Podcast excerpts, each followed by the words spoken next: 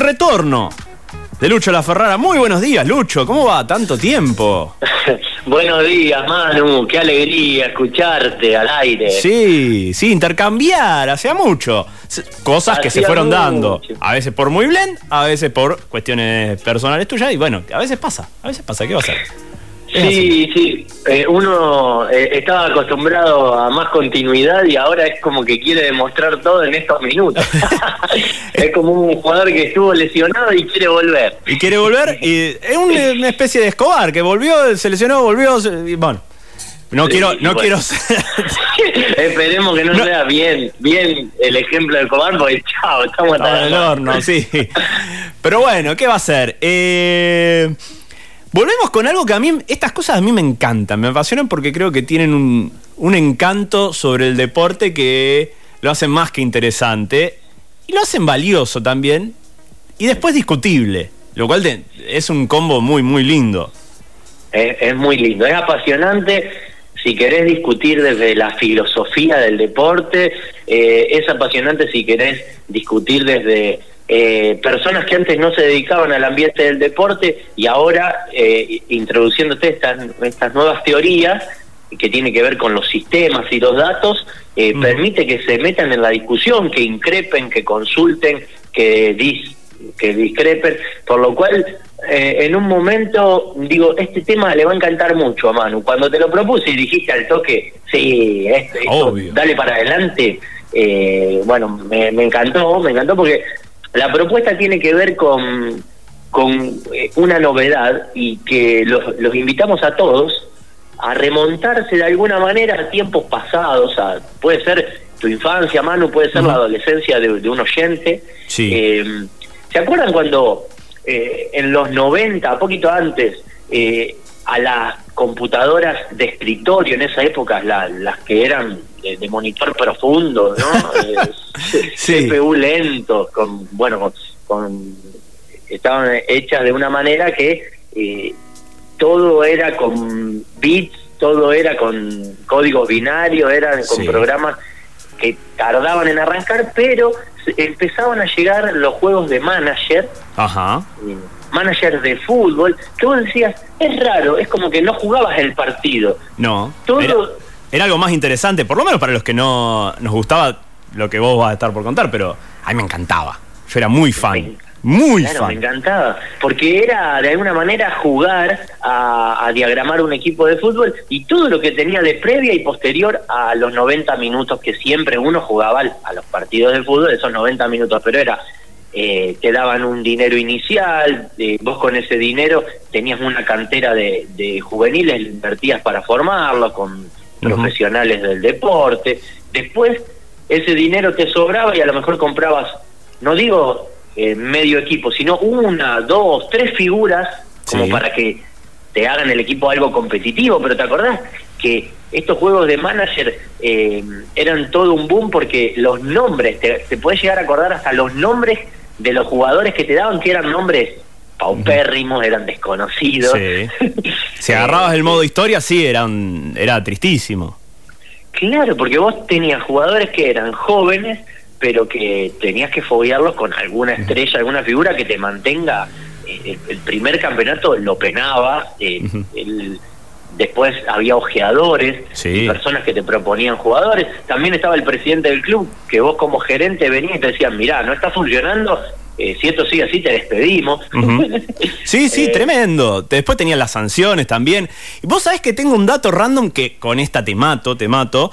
Eh, resulta que el PC Fútbol, en nuestra versión argenta.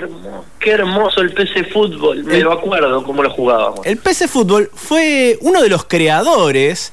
Es un comentarista de una radio de Buenos Aires que habitualmente se encarga de comentar juegos y cine, que se llama Ari Hergot. Y como mencionás todo esto, me parece que vamos a hacer la intentona de traerlo para que nos cuente un poco la historia de la gestación del PC fútbol argentino, que la verdad que es muy, pero muy linda, porque aparte incluía lo.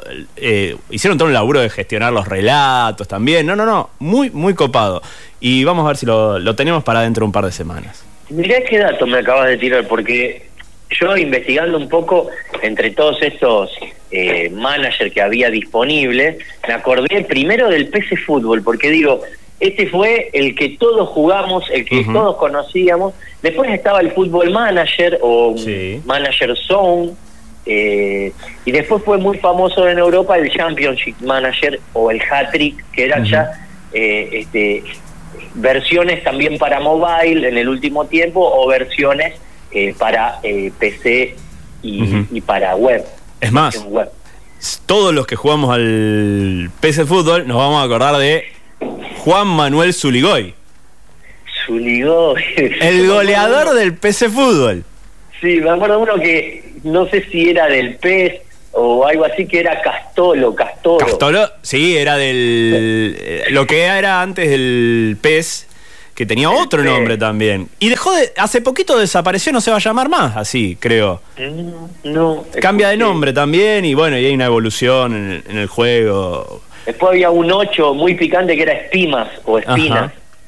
Sí, sí, sí. Eh, pero, digamos, son nombres que si vos lo ves circular, ves el once inicial, te, remontan a tu infancia y a decir, bueno, con esto tengo que armar un equipo que no pierda. Y, y, claro, y de vez en cuando comprabas alguno y ya ese era el capitán, la figura, el que pateaba tiro libre, penal, todo. El problema cuando se te lesionaba.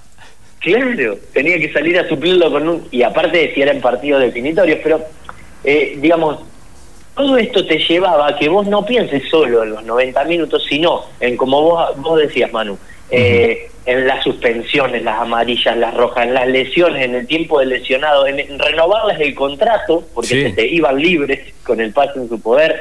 Eh, y después analizabas, y ahí ya nos vamos metiendo más en esta propuesta del día, en Muy Blend, analizabas términos como eh, posibilidades de remate, disparo, porcentajes en centro, efectividad en defensa, velocidad, habilidad, resistencia, que me acuerdo que la resistencia vos le podías agregar, pero si agregabas en uno sacabas en otro, tenías diferentes estilos, eh, además de elegir las formaciones y tácticas.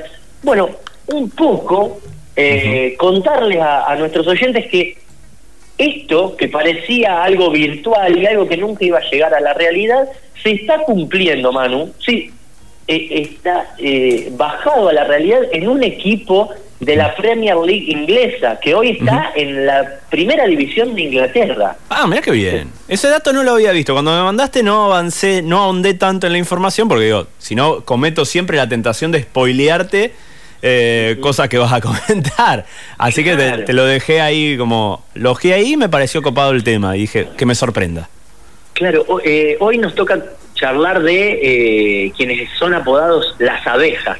¿eh? el equipo con nombre mm, Brentford de la Premier League inglesa que está ubicado físicamente para que todos nos figuremos a las afueras de Londres, que por supuesto tiene equipos mucho más famosos, tiene equipos que son históricos en la Premier League, y por lo cual para hacer de alguna manera noticia tuvieron que buscarle una vuelta más. ¿Por qué? Porque, y pasa en todos lados. Seguro. Y cuando, cuando vos sos un equipo muy débil, cuesta competir con las grandes potencias. Eh, este equipo fue, este club fue fundado en 1889 y este año ascendió a la Premier League y mm, la novedad es el método de reclutamiento y selección de jugadores que tiene. Bien pasamos a contarle. La particularidad que tiene el Brentford, que digo, las abejas también me suena, el apodo que tienen a, que laburan como abejas, digamos, porque eh, tienen que estar organizadas, tienen que estar, eh, me parece que es un apodo súper bien puesto para, para este equipo, eh, porque ficha a jugadores según estadísticas.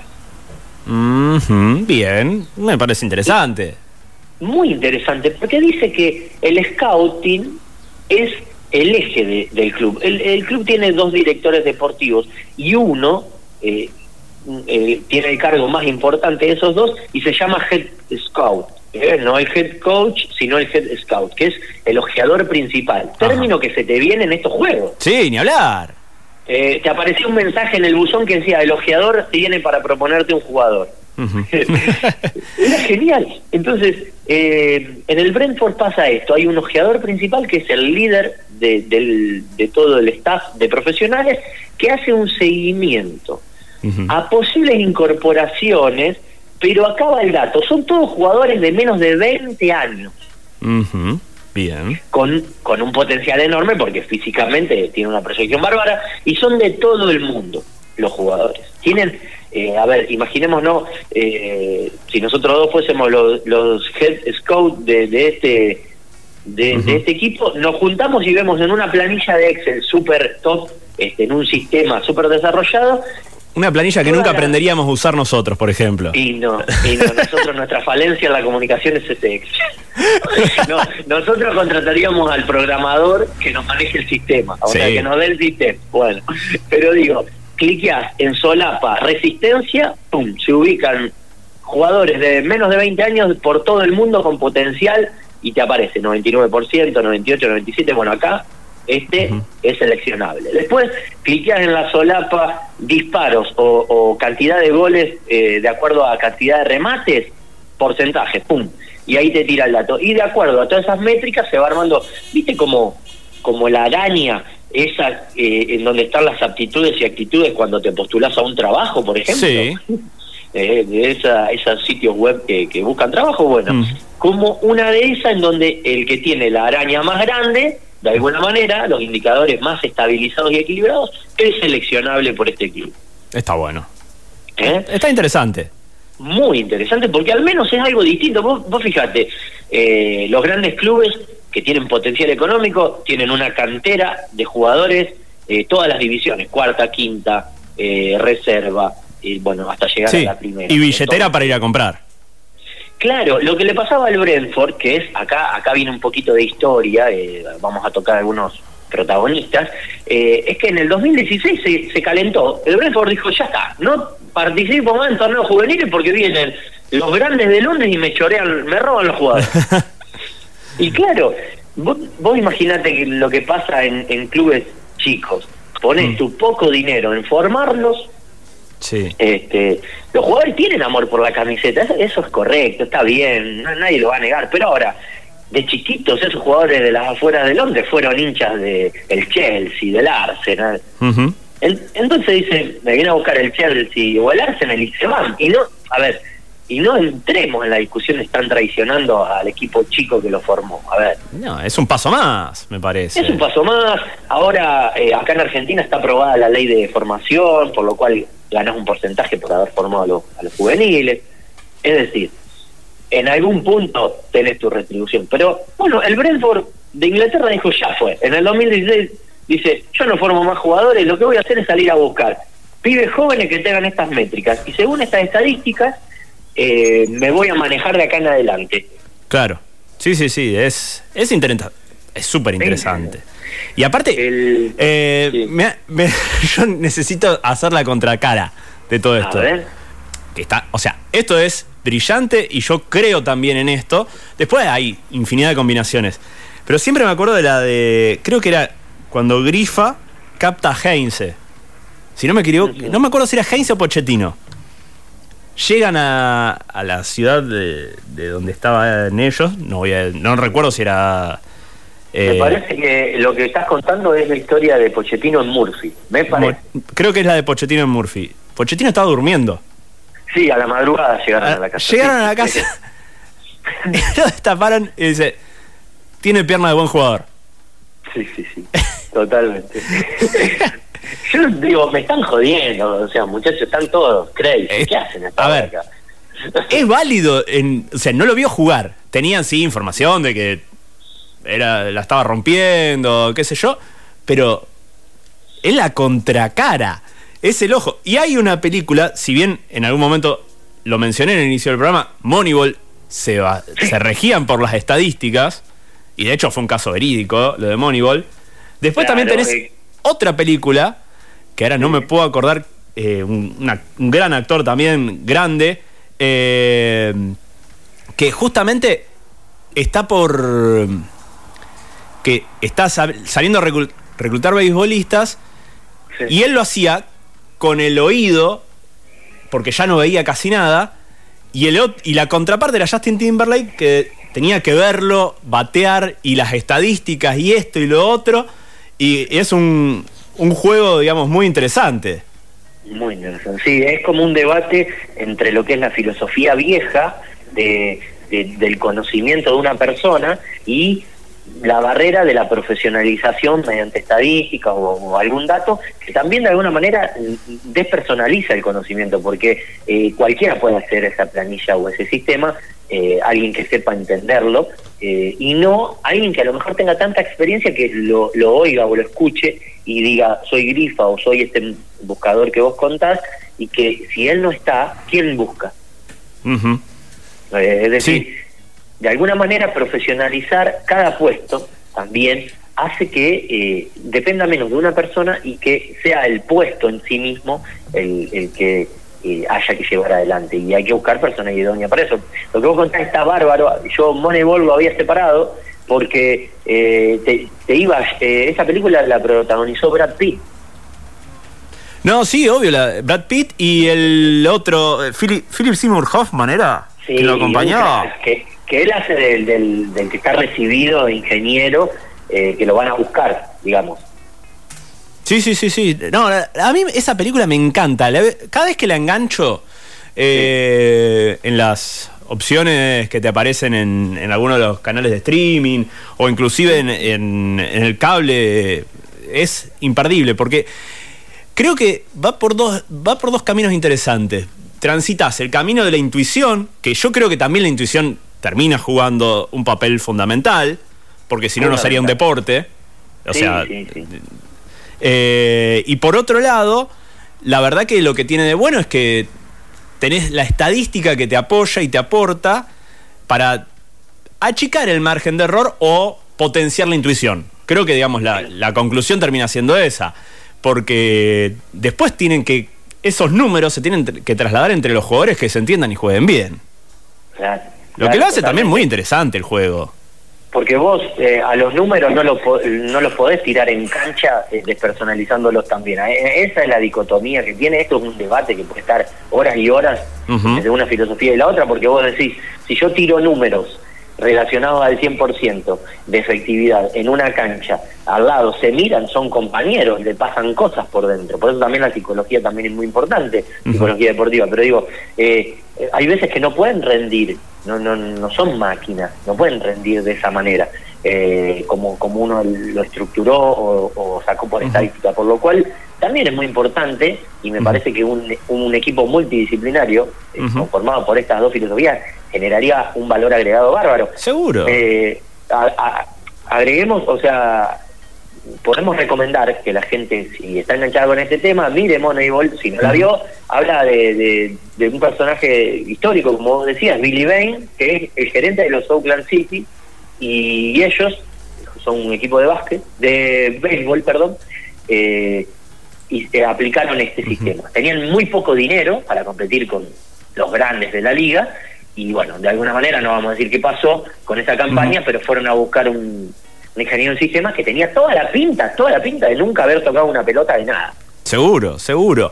¿Sabes cuál era la otra peli? Ahora no me acordé, la googleé, te lo voy a reconocer. Sí, perfecto. Curvas de la vida con Clint Eastwood, además de uh. Justin Timberlake. También, peliculón, digamos, es la contracara. Es la contracara de, la, de la foto que podés conseguir eh, con las estadísticas y todo también tenés lo otro que eh, es una. es genial, porque decís, bueno, vas al instinto, vas a reconocer o a ver el gesto técnico de ese deportista o a escucharlo, que es mucho más eh, épico en lo que hay en la, en la película. Acá nos escribe Santiago, muy buen tema, no, no, obstante, los datos y métricas, que son fotos estáticas a partir de un momento dado, no, no reemplaza la experiencia del reclutador. Por otra parte, no garantiza la constancia también de un ser humano o jugador elegido, sus valores o objetivos no están alineados con los de la organización. ¡Tremendo! Espectacular, espectacular. ¿Ves? A eso llamo participar e involucrarse en los temas que traemos acá, porque lo bueno es que eh, un equipo multidisciplinario haría que se potencie estos valores. Porque vos decís, tengo números, eh, cuantifico, todo, todos los datos, pero si no le aplico una intención, un, sentido, que eso lo da lo cualitativo, no llegamos a nada. Entonces, eh, Santiago, ¿me dijiste? Santiago. Eh, mandamos un saludo grande. Eh, Santiago, si te sirve, porque me encanta que se enganche con estos temas, eh, hay un reclutador muy famoso en Inglaterra que está relacionado a este equipo, al Brentford, que es Rasmus Ankenser, Ankenser, perdón, y él es de alguna manera con su libro Gold Mine Effect, eh, el efecto mina de oro, y, una película muy famosa que hay que es The Hockey Miracle, el, el, milagro del hockey, eh, él de alguna manera en esos dos trabajos pudo plantear eh, su teoría. Entonces, podemos mirar eso, criticar y avanzar. Me parece que son fantásticos, el libro y la película. Me parece muy importante que a Santiago le puede llegar a interesar. Sí, obvio, y a mí también, che, no me dejes afuera. se sabe que lo que contamos nos interesa, si no. che, vos sabés que me metí en, esta en esta nota que estabas relatando y quiero que me cuentes, si lo tenés a mano y si no lo cuento yo, eh, las condiciones que le ponen a los técnicos de esta gente que está ya, digamos, bielseando de una forma espectacular. No, los mato. Me llegan a llamar para ser técnico de este equipo. eh, yo me sentiría atado de pies y manos porque, digamos, cuando vos llegás como técnico al Brentford te dicen, vamos a hacer una cosa. Eh, te voy a asignar un tiempo corto, un plazo corto para de prueba de, la conducción del equipo. Eh, hacer una cosa, preparar jugadas de pelota parada hmm. y, y los laterales. Ajá. Entonces, eh, vos tenés que hacer eh, todo un sistema por el cual, de acuerdo a cómo estén ubicados los jugadores, haya mano, em, eh, mayor o menor posibilidades para convertir un gol. Y de acuerdo a la estadística, vos tenés que trabajar con el sistema. Entonces el entrenador se la pasa tanto en una oficina como en el campo de juego. Es una cosa que no se puede creer. Hay un concepto que introdujeron en, en el Brentford que de alguna manera el, XG o eh, como está catalogado en, Inglaterra, los la expectativa de gol, el expected goals.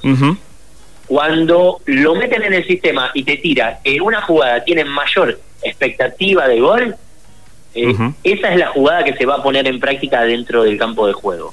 Está bueno. es un indicador estadístico que no te deja mentir, o sea, vos no puedes decir la jugada era otra, no. Eh, el indicador este estadístico eh, de la expectativa de gol asigna una probabilidad de gol alta a una ocasión. Entonces, cuando vos tenés que optar si tirar desde un córner, un remate o más desde el centro de frente al arco, obviamente te va a dar que desde el centro de frente al arco tienes más probabilidades. Y a la vez, si es un tiro mano a mano con el arquero o es un tiro que tiene rivales en el medio, en el camino, va a tener más o menos probabilidades de convertirse. Es fantástico. Y esto está todo avalado por un sistema que es la Big Data, ¿no? es, todo el sistema eh, de datos que está en la, en la web. Sí, la verdad que está muy, pero muy bueno.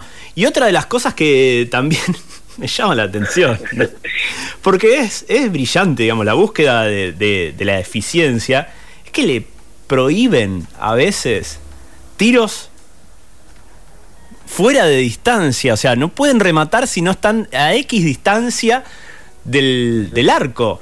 O de, y vos decís, pero pará, tengo el arquero adelantado. Las probabilidades son más difíciles a veces. Tengo, la, tengo el arquero adelantado, ¿cómo no lo voy a pegar de lejos? Imagínate si Chilaver hubiese tenido que hacer eso cuando jugando en Vélez contra River que atajaba el Monoburgos. Sí, no podía patear. Totalmente, que es un, es un golón. Pero, y, cuando, por ejemplo, en el Mundial, eh, Robin Van Persie mete un cabezazo a los Palermo desde tres cuartos de cancha por encima del arquero, tipo palomita. la próxima termina en las gradas, dirían eh, los, europeos.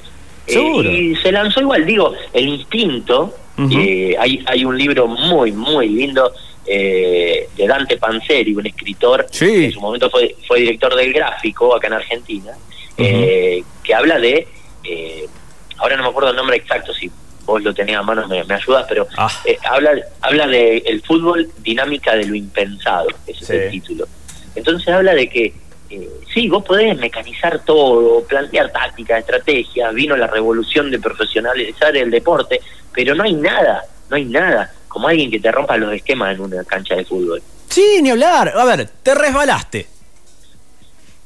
Te podés resbalar. digamos, es algo común en una cancha media mojada, con los botines correctos, con todo lo que vos quieras, te regalaste, chau. Claro. Se te, fue el se te fue Cristiano Ronaldo en carrera o Mbappé en carrera, ¿qué vas a hacer? Lo tenés que manotear, pegarle de atrás, qué sé yo, no sé. No, señor, lo ves. Claro. Pero, pero digo, eh, hubo una jugada hace poquito en un Real Madrid, y no me acuerdo si era un Real Madrid Atlético de Madrid, un clásico de la ciudad, re picante en España. Eh, Valverde, un jugador de, de los merengues, lo corre de atrás al delantero de- del Atlético que se va solo para el gol y era la derrota en el clásico. Sí. Es penal, lo baja, dice, ya fue, roja, me voy, Valverde es uruguayo, ¿qué me importa? En Uruguay me van a hacer pancarta, aguante Valverde, bueno, penal, patea el Atlético, lo ataja el arquero del Real, contra gol de Real, señores, Sí. el mejor jugador de la historia es Valverde, el mejor jugador de la historia, el que entiende este juego, porque si el, el fútbol es goles y evita el gol, porque él se dedica a eso, Sí. Punto para Valverde. Ahora, si encima el, el arquero lo ataja y hacen un gol, es lo mismo que tocar la, la pelota con la mano cuando se está metiendo al arco y vos sos delantero, qué sé yo, le ha pasado a Luis Suárez. Exacto, No. iba a decir ese ejemplo. Y claro, Manu, es que entender el juego eh, va más allá de los datos, porque vos las herramientas las puedes tener, pero la intención es todo, me parece. Sí, o, o gran parte. Tampoco quiero defenestrar el tema que estamos proponiendo. No, está digo, buenísimo el tema, creo que es un excelente complemento. Claro, acá me parece que muy blend lo que hacemos es plantear temas que, que puedan ser buenas historias. Y esto, miércoles, Ujú. qué buena historia. Me Eh, parece que eh, gente que no está relacionada con el deporte se puede acercar, que a lo mejor le gusta lo- lo- los sistemas, eh, le gusta estudiar mucho, eh, le gusta datear, eh, hacer estadísticas. Gente que se dedica a la estadística. Acá, por ejemplo, eh, en- en Brentford, para ir relacionándolo, eh, fue un hincha, eh, Matthew Benham, que fue eh, quien se acerca al club que andaba mal, penando en 2012, compra la mayoría de las ac- acciones y él dice, eh, yo con teniendo mayor parte de las acciones voy a cambiar el estilo de este club. Él era un muchacho que se convirtió en multimillonario por apuestas deportivas, porque fundó una compañía dedicada a combinar resultados que garantizan rendimientos, es decir, él sabía lo que hacía. Y esta empresa empezó a ser, eh, de hecho, el sponsor del. Brentford. Sí, sí, sí. Entonces, armó todo eh, Benham. Y con eso lle- llevó a que hoy el equipo esté, no digo que sea un suceso, digo que está en la Premier League. Está Obvio. En la primera. Que no es nada fácil, que no es nada fácil. No, Acá. Santiago nos agrega, las estadísticas no reemplazan lo impredecible, el factor humano, la situación, el corazón, el clima, el instinto, toda la conjunción de factores se sincronizan, crean en ese momento incomparable eh, ese instante adecuado. Y ese es ese humano el que desafía las estadísticas y actúa. Todo está cambiando. Ahí estaba entonces escribiéndonos Santiago de Chesortu. Me encantó, me encantó. Eh, el aporte es fundamental. Hay, si, si quieren seguir investigando, porque yo me quedé colgado con el tema y tengo todavía abierta un montón de software para la, la compu. Eh, el periodista te lo su- eh, te suena, si te lo nombro, Marcelo Gatman. Sí, Bueno, que él laburó bastante tiempo en, ¿cuál es? En el programa de, Sí, de sí. Mario Pergolini. Bueno, él es director de una firma que arrancó en el 2020 y antes estuvo en otra empresa, eh, que se llama Big Data Sports. ajá. Él, eh, junto a otros cuatro profesionales, pues la empresa es chiquita, tiene cinco empleados, eh, desarrollaron una plataforma que produce contenidos deportivos basados en datos y en eh, lo, lo vuelcan en múltiples formatos digitales. Yo he visto podcast, eh, también eh, newsletter o, o búsquedas ¿no? en toda la web. Tiene una página web que es bigdatasport.media y están, por supuesto, todos invitados a recorrerla porque me parece que lo que Gunman intenta de alguna manera es ir hacia esto. Vos fíjate que todos los posteos en su Twitter o en sus redes es eh, de acuerdo al resultado del partido, lo justifica mediante lo cuantificable que son las estadísticas. Dice, claro, si tal equipo pudo eh, ganar el partido fue porque, si bien pateó menos al arco, tuvo mayor efectividad de cara a la portería. Pateó desde tal lugar y no desde, como se dice, escorado, ¿viste? Un tiro libre de costado, bueno, no, Sí. pateó desde el centro. Entonces, explican todo de acuerdo a estos conceptos de la expectativa del gol. ¿eh? Claro. Me parece que eh, este análisis predictivo que realizan, el scouting, todo relacionado a Big Data, eh, le puede interesar a alguien que esté en el tema de la estadística. ¿eh? Está invitado. Por supuesto, nosotros tiramos la idea, puntapié, si lo quieren desarrollar, encantados. Está buenísimo. La verdad que me encantó. Qué retorno, qué retorno. No se parece al de Cristiano Ronaldo al Manchester United, pero estuvo cerca. En Cristiano Ronaldo, otro suceso, otro pase que dio que hablar. Yo no sé si ni sombra le hizo al de Lionel, pero está el debate, eh, cuál fue el pase, el retorno más, o el pase en este mercado más rutilante, pero creo que nada se compara con que me Pero fue un gran mercado de pases. Lo hablamos la semana que viene, si querés. Lo hablamos, lo hablamos y estamos a disposición porque la idea es encontrarnos. Es más, todavía capaz que la semana que viene se cierra el pase de Mbappé al Real Madrid, aunque dicen que no, que no parece, qué sé yo. Ojo. Y está todo dado. Por lo que él quiere es irse. Eh, de, chico es fanático, eh, todos sabemos porque hemos visto en la habitación de él es, todo merengue, todo de chiquito agarró la mejor época del Real Madrid y convengamos que también se quiere proyectar, hay una liga más competitiva. La sí, ni hablar. La de eh, Francia es cortita. fíjate que para un joven en ascenso de carrera no es lo mismo que para un profesional en descenso. No digo que Messi esté en descenso, ir a la liga francesa, pero digo, eh, capaz que Messi gana el balón de oro ahora otra vez, pero quiero decir, ya Messi tiene una carrera, un nombre y Mbappé es una proyección, es una realidad, pero a la vez es, a ver hasta dónde llega, a ver hasta cuánto puede llegar. Seguro. Bueno, Lucho, ya se nos termina el programa, eh, un lujazo. Ojalá, ojalá que la semana que viene podamos hablar de más de o de mercado de pases, vamos a ver qué, qué surge en estos días. Dale y vamos a estar ahí investigando, a ver qué tema le interesa al público muy bien. Exactamente. Bueno, ¿nos volvemos a encontrar la semana que viene? Abrazo grande, mano. Saludos para todos y buen fin de y feliz día de la radio que fue ayer. Ah, es verdad. para todos. No hicimos mención de nada. Tenés razón. Claro, que, que, disfruten porque esto es un compañero, escuchar a través de, bueno, ahora no, no solo del radio transmisor, sino de todos los soportes que nos permite la radio, es muy cálida y sobre todo mantiene eh, a la gente muy cerca eh, y, con, y en compañía. ¿viste? Cuando alguien a lo mejor no tiene esa compañía, es como que te metes y charlas con la radio y le contestás y no estoy de acuerdo y sí estoy de acuerdo y qué bueno eso, ¿no? Exacto, exacto. El ida y vuelta que, permite a veces la radio. Eh, así que sí, la verdad, lindo, lindo recuerdo. 101 años de la radiofonía argentina. Exacto, la primera transmisión que se hizo en el techo de una facultad en la UBA. Exacto. Bueno, Lucho, ¿nos encontramos la semana que viene? Por favor, será un gusto. Un abrazo para todos, buen fin de semana. Un abrazo, buen fin de...